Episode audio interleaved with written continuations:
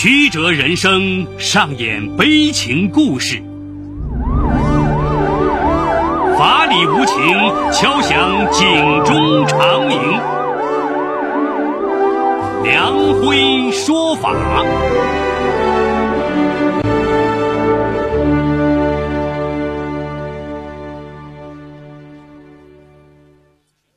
梁辉说法由上海故事广播与现代家庭杂志社联合播出。好故事，好声音。听众朋友，大家好，我是梁辉，欢迎收听梁辉说法。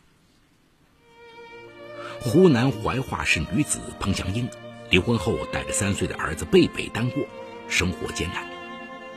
为了让儿子尽早脱离单亲家庭生活，她急着把自己嫁出去，为自己和孩子找个安身之所。可是连续处了几个男友，都很快分手。不是她嫌人家经济条件不好，就是人家嫌她带个拖油瓶。直到二零一四年六月的一天，她偶遇了他。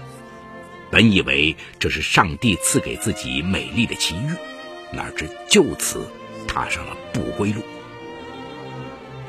今天我要给大家讲这么一个故事，叫《急嫁单身妈妈的不归路》。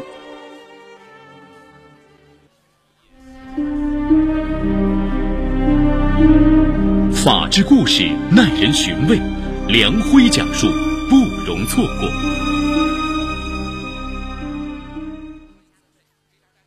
彭祥英三十五岁，家住怀化市，在泸溪县春江宾馆工作。二零一二年，由于丈夫嗜赌离婚，因家里住房是丈夫父母花钱购置的，离婚后的彭祥英只得带着三岁的儿子贝贝搬回了娘家。彭祥英的父母都是普通工人，家里不仅经济不宽裕，住房也仅有三十七平方米。二老以及姐姐彭祥云都劝彭祥英与前夫复婚，拗不过家人，彭祥英试着找了前夫几次，说服前夫戒掉毒瘾，好好跟他过日子。哪知前夫白天答应了，晚上就去赌。彻底绝望的彭祥英决心自己抚养孩子。于是，他将儿子托付给母亲，自己一个人来到泸溪县春江宾馆打工。彭祥英为人朴实，工作勤恳，不久就受到宾馆老板赏识，得到重用，升为中层管理人员。有了这份稳定的工作后，彭祥英已经有足够的能力养活贝贝了。可是带孩子就无法工作，好好工作就见不到孩子。和孩子分隔两地的生活令他十分苦恼。彭香英琢磨着，儿子现在才三岁，一切还有机会从头来过。如果能尽早找个男人把自己嫁了，不仅自己有个依靠，还能和儿子团聚。更重要的是，可以让儿子摆脱单亲家庭，成长在有父母呵护的健全家庭里。于是，彭香英悄悄委托单位的好姐妹。帮助自己物色合适的男友，可是，一连处了几个，不是对方条件太差，就是人家嫌弃他带个拖油瓶，很快就都分手了。为此，彭香英心里很是烦恼。二零一四年八月的一天，彭香英满脸喜色的告诉姐姐彭香云，她处了一个满意的对象，男的很喜欢她，还和姐夫是同行，是个搞建筑的小老板。人品和经济条件都很不错。彭祥云问他是谁介绍的，是否知根知底？彭祥英笑嘻嘻的搂着姐姐说：“放心吧，我又不是小孩子了，起码的判断力还是有的。”彭祥英神秘的告诉姐姐，她和这个男友很有缘分，是巧遇的。原来两个月前的一天傍晚，彭祥英下了班后。由于刚刚和前任男友分手，心里又惦记着孩子，就一个人在大街上闲逛。这时，从身后驶来一辆红色轿车，停在他身边。司机从车窗探出头，冲着和蔼的搭讪说：“妹子，坐车吗？”彭祥英看出这是拉黑客的私车，见男人一副和蔼的模样，他犹豫了一下，就上了车。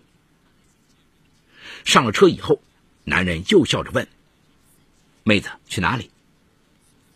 彭祥英不自觉的打量了一下男人，发现男人不仅和蔼，还挺帅气，和自己的年龄差不多，穿着也很讲究，不像是个坏人，就顺口说：“啊，大哥，你随便兜一圈吧。”男人很听话的慢慢开车，悠闲的前行，两人边走边聊。男人告诉彭祥英，他叫李斌，也是怀化人，四十二岁。是附近一家建筑工地的包工头，车是单位配的工作车。工作之余，一个人闲着没事就拉客赚一点外快。彭祥英觉得新鲜，老板还开黑车跑出租吗？李斌似乎看出了彭祥英的心思，解释道：“好，我也没有什么别的嗜好，跑跑出租，打发打发时间嘛。”彭祥英笑了笑，仅凭这一点，李斌。就给彭香英留下了很好的印象，至少说明这个男人安分守己，不是那种恶习满身的男人，而且还会过日子，连赚小钱的机会都不放过。两人越聊越近乎，彭香英也向李斌介绍了自己的身世。李斌很同情彭香英的经历，还告诫他大晚上一个人在外边溜达不安全。就在这时，李斌手机响了。由于车里很静，坐在副驾驶位置上的彭香英听得很清楚，是工地的工人找李斌。李斌侧过头问彭香英：“跟我一起到工地看看，可以吗？我简单交代一下工作，然后咱俩接着溜达。”此时聊性正浓的彭香英毫不犹豫的点头答应了。几分钟后，两人就到了李斌的建筑工地，面积很大，至少有几百号人在忙碌。他心想，在这里做包工头一定是能人。彭香英觉得李斌是个做实事的人，心里又给他加了分还开玩笑的说：“你混得不错啊。”就在这时，一个工人好奇的瞅瞅彭香英，然后问李斌：“李队长，这位漂亮的大姐是谁呀？”李斌瞅瞅彭香英，摆开玩笑的介绍说：“啊，这是我新结识的女友。”彭香英知道李斌是玩笑话，笑了一下，不置可否。工友们却当真了，呼啦一下围上来跟彭香英搭讪。大家热火朝天的聊了一会儿后，两人都心情大好，又开着车继续兜风。越聊越投机。彭祥英索性歪过头，试探着问李斌：“大哥，你家孩子多大了？”李斌狡黠的笑了一下，他告诉彭祥英：“因老婆不能生育，几年前他离婚了，现在是一个人单过。”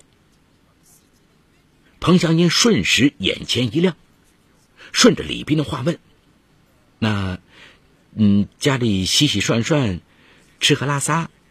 都由大哥自己来做，是不是很辛苦啊？李斌叹了口气，点点头说：“一个人过久了，已经习惯了。”彭香英接着问：“为什么不找一个女人结婚？家里没有女人，怎么叫个家呀？”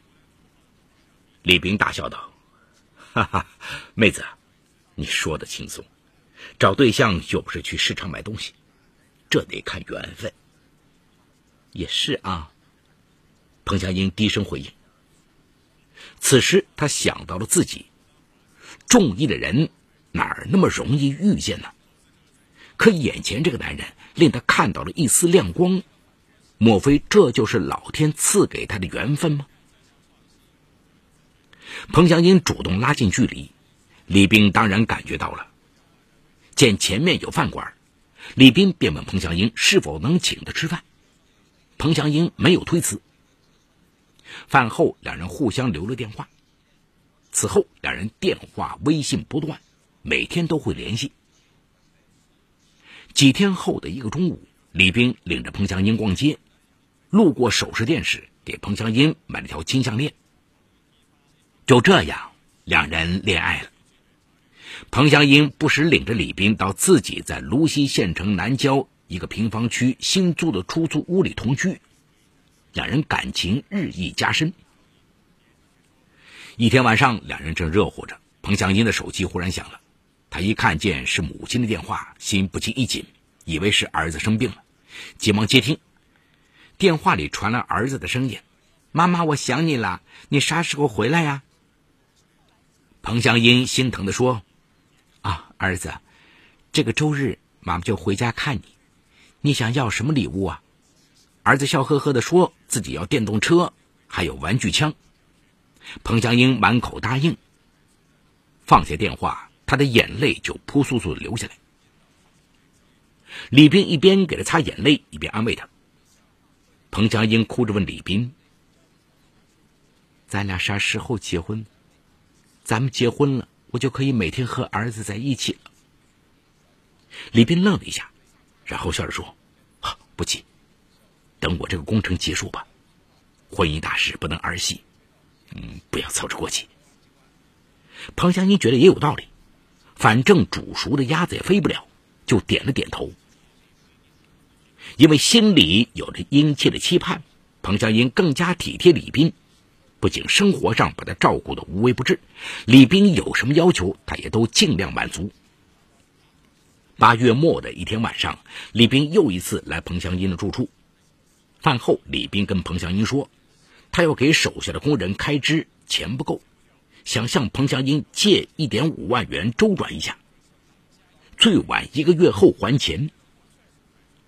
彭祥英想，自己的姐夫就是小包工头，每次姐夫承包工程都要自己先垫付一部分钱，雇佣的工人也要三天一开支。李斌资金临时短缺，当然也是正常现象，便毫不犹豫的答应了李斌。但他也留了一个心眼让李斌打了一张借条，毕竟一万多元也是他半年的工资啊。哪知不久后，却发生了一件令彭香英意想不到的事情。九月九号傍晚，彭香英在厨房做饭，李斌扯着水龙头在院门口刷车。就在这时，客厅沙发上李斌的手机响了。彭香英从厨房出来，拿起李斌手机就往院里跑，结果不小心碰到了屏幕，手机里传来一个女人的声音。老李，明天就是教师节了，给女儿班主任买点什么礼物啊？彭香英以为对方打错了，随口说了一句：“啊，你打错了”，就挂断了电话。可手机刚刚放回沙发上，又响起来。彭香英一看，还是刚才那个号码，想起刚才电话里直呼老李，彭香英不禁有点警觉。他犹豫了一下，忐忑的接听了。老李。刚才是谁接电话？彭香英反问他：“你是谁？”对方回答：“我是李斌的老婆。”你是谁？彭香英顿时懵了。原来李斌竟然是有家室的，而且女儿已经上学了。他顿时气愤的跑到院子里质问李斌。李斌害怕邻居听见，将彭香英拉到屋里，承认自己骗了彭香英。他解释说，最初他只是想寻开心，找个情人，排遣远离家的寂寞。可是现在他已经爱上了彭香英，他是认真的，他正在想解决问题的办法。彭香英飞手给了李斌一记耳光，骗子，大骗子！然后跑回屋里，趴在床上大哭起来。李斌软话说了一大堆，还答应尽快离婚。然后跟彭香英结婚，这个事情才算暂时平息了下来。可是这件事却打破了平衡，两个人的心态都发生了根本变化。这里有情与法的冲突，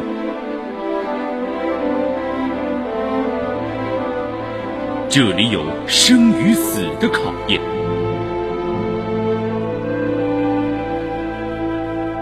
这里有爱与恨的交织，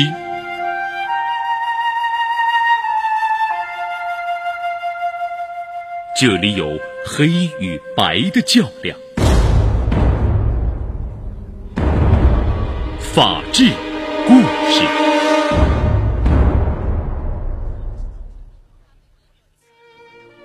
湖南怀化市女子彭祥英离婚后，带着三岁的儿子贝贝单过，生活艰难。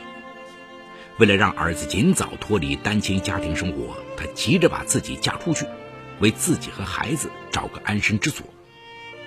可是连续处了几个男友，都很快分手。不是她嫌人家经济条件不好，就是人家嫌她带个拖油瓶。直到二零一四年六月的一天，她偶遇了他。本以为这是上帝赐给自己美丽的奇遇，哪知就此踏上了不归路。梁辉说法正在为您讲述法治故事：急嫁单身妈妈的不归路。李斌原本只是想找个情人玩玩，他根本舍不得远在淮安的老婆孩子。一旦在其他地方接了新工程，他就会与彭香英分手。不想彭香英提早发现事情，弄得如此棘手。而彭香英由于急着把自己嫁出去。对李斌不做深入了解就以身相许，落得如此尴尬境地。可是彭祥英怎么会甘心呢？已经以身相许过上日子了，总不能轻易放弃吧？于是他悄悄从李斌手机里找到他妻子的电话，拨过去摊牌，说李斌已经答应娶自己，让对方放手。结果对方非但没有答应，还在电话里痛骂了彭祥英一顿。两人在电话里好一顿的吵。从此，彭湘英与李斌的争吵也拉开了帷幕。就这样，每天重复着同样内容的吵架。李斌总是答应彭湘英跟妻子离婚，可却迟迟没有行动。渐渐的，彭湘英终于明白，李斌其实是拿他做消遣娱乐的工具，他真正爱的只有他的老婆孩子。与其这样拉锯，不如早一点结束为好。否则，就算李斌在他的威逼下离婚，他的心也不会和自己在一起。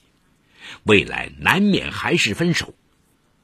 可是想归想，真正下决心分手，他还是有点舍不得，也觉得就这样分手了实在是不公平。就在这时，彭香英从李斌工地的一位工人那里得知。李斌当初从他那里借来的钱，其实不是给工人开支，而是还赌债的。嗜赌的李斌在外面欠下至少一百万元的债务。彭香英不敢相信，又暗中和李斌单位几个同事打听，结果与那位同事说了一样，李斌的确是个赌徒。这回彭香英害怕了，前夫就是个赌徒，彭香英已经深受其害。打心眼里看不起，甚至痛恨爱赌的男人。几位工人的话令彭香英最后下定决心跟李斌分手。九月末的一天，彭香英终于跟李斌摊牌，他要求李斌马上还清欠他的一点五万元钱，然后他们就彻底分手。再说李斌，工程款下不来，欠了一屁股外债，每天都有上门逼债的。他根本无力偿还彭祥英的欠款，只好推脱，今天推明天，明天推后天，而彭祥英几乎每天都要和他讨债。二零一四年十月十三号上午，彭祥英又一次打电话催债，并威胁说，如果再不还钱，就找他妻子要钱。李斌害怕彭祥英真的找妻子的麻烦，于是以还款为名，当晚约彭祥英见面。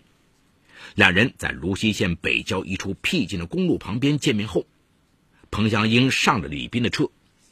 李斌说了一大堆软话后，从衣兜里掏出了两千元钱，并保证下月肯定还清全部欠款。彭祥英早就已经不相信李斌的话了，他再一次表示，如果拿不到钱，就去找他妻子要。李斌没想到，一向通情达理的彭祥英这样不给面子，脸也阴了下来。你怎么这么不讲情面？就这么定了，下月还清。他语气很生硬。不可能，那就别怪我去找你家去。彭香英的态度更生硬，更不相让，两人又吵起来。越吵越急，彭香英伸手在李斌的脸上抓了一把，李斌觉得左腮火辣辣的疼，伸手抹了一下，竟然流血了。他顿时急了。转身卡住彭香英的脖子，任彭香英怎么挣扎，就是不松手。大约三分钟后，彭香英瘫软在座位上。李斌回过神来，这才发现彭香英已经死了。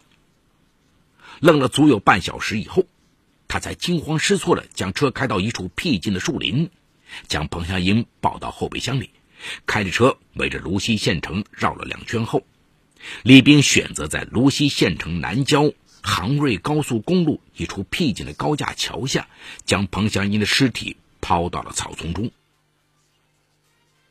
二零一四年十月十四号上午九点，湖南省怀化市幺幺零指挥中心接到群众报案。杭瑞高速芦溪段的一处高架桥下，发现一具女尸。市区刑警队接警后，迅速组织民警赶赴现场。侧躺在草丛中的死者穿着时尚，不像附近村民。民警没有在他身上找到可以证明身份的证件，却在他的衣兜里发现一个标有“零零六”的胸牌。民警很快查到了这个胸牌是泸溪县春江宾馆的工作胸牌。而此时，宾馆也正在四处寻找彭祥英。根据彭祥英生前的最后一个电话，宾馆周边监控录像及对其社会关系的调查，警方最后锁定嫌疑人为李斌，并于十月二十一号将其捉拿归案。到案后，李斌对杀人事实供认不讳。目前，此案正在进一步审理中。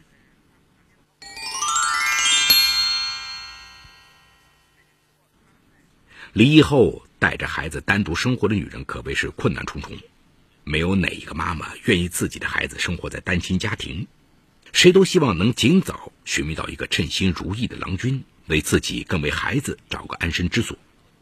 可要是为此而急于求成，放松对男方的了解，往往会被那些不良男人钻了空子，酿成大错。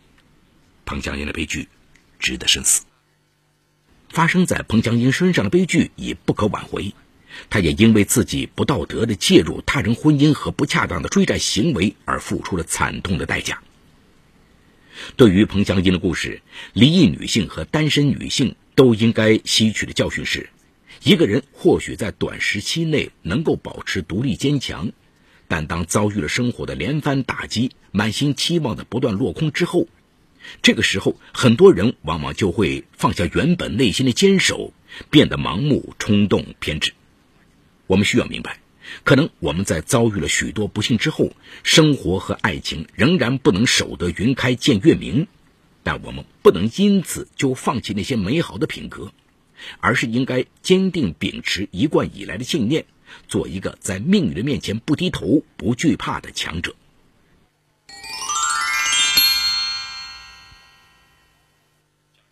好，感谢长宁区人民检察院为本次节目提供的帮助。本次节目编辑主持梁辉，后期制作王文琪，监制赵杰、张建红。感谢您的收听，我们明天再见。说法解律，民法析理，关注民生百态，记录法治进程。大家好，我是梁辉，欢迎收听梁辉说法节目。现在，请您发送“阿基米德”四个汉字到幺二幺幺四，获取下载链接，并关注梁辉说法节目。我们将与你在线下进行零距离的互动，欢迎你们的加入。